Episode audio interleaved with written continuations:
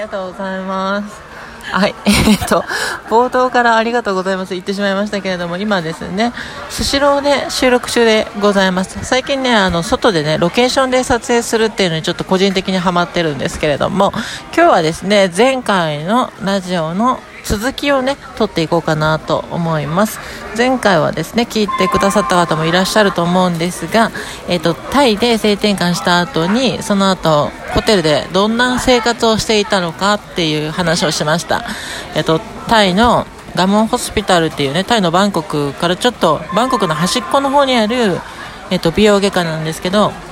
まあ、そこで2019年の7月6日に性転換手術をしまして、で、えっと、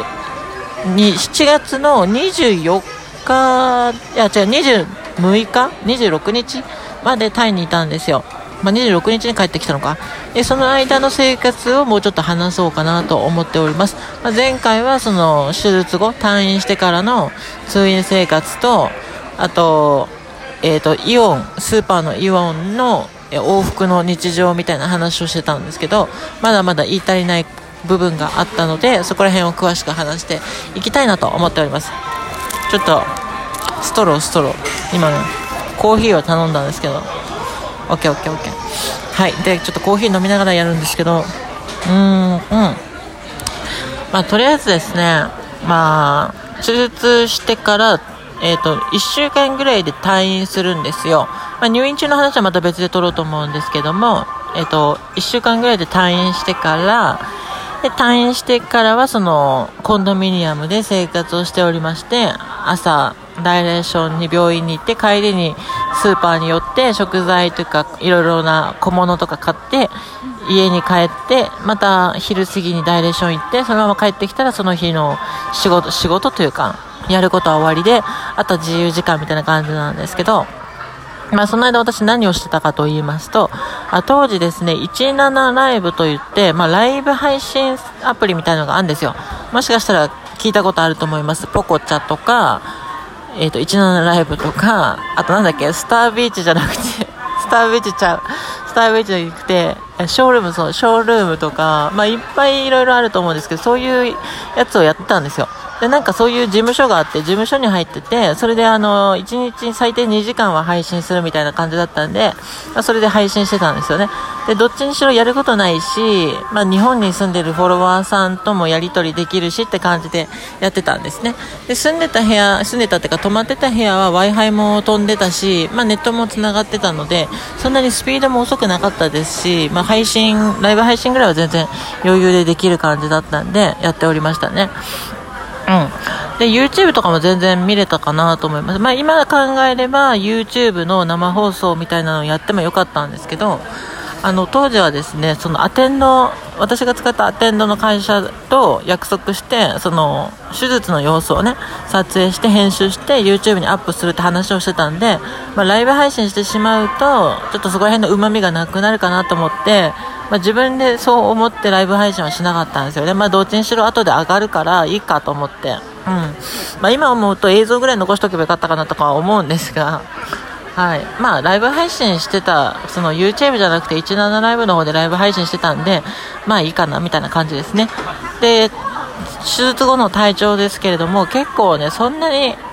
万全ではないんですよ。やっぱり痛いし、お腹も痛いし、みたいな感じで。で、カテーテルも繋がりっぱなしだったんで、まあなんか、無理すると、なんか、尿道痛いみたいな。しかも私、退院前日ぐらいに尿道カテーテル入れ直してるので、尿道が常に痛かったんですよ。その365日みたいな。365日じゃない。24時間ずっと尿道が痛かったんで、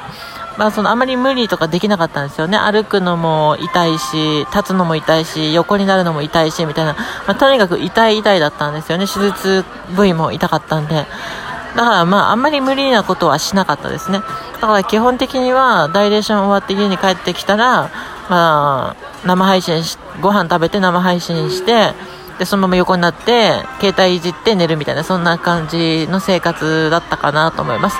で、シャワーはね、部屋についてるシャワーを浴びれたので、まあシャワー1日、毎日浴びてはいたかなと思います。ライブ配信とかでちょっと忙しくなった時とかは入らなかった時もあったんですけど、あんまり汗かかなかったりとかして、うん。まあでも基本的にそんな感じの本当にルーティーンですねもう毎日似たような生活をして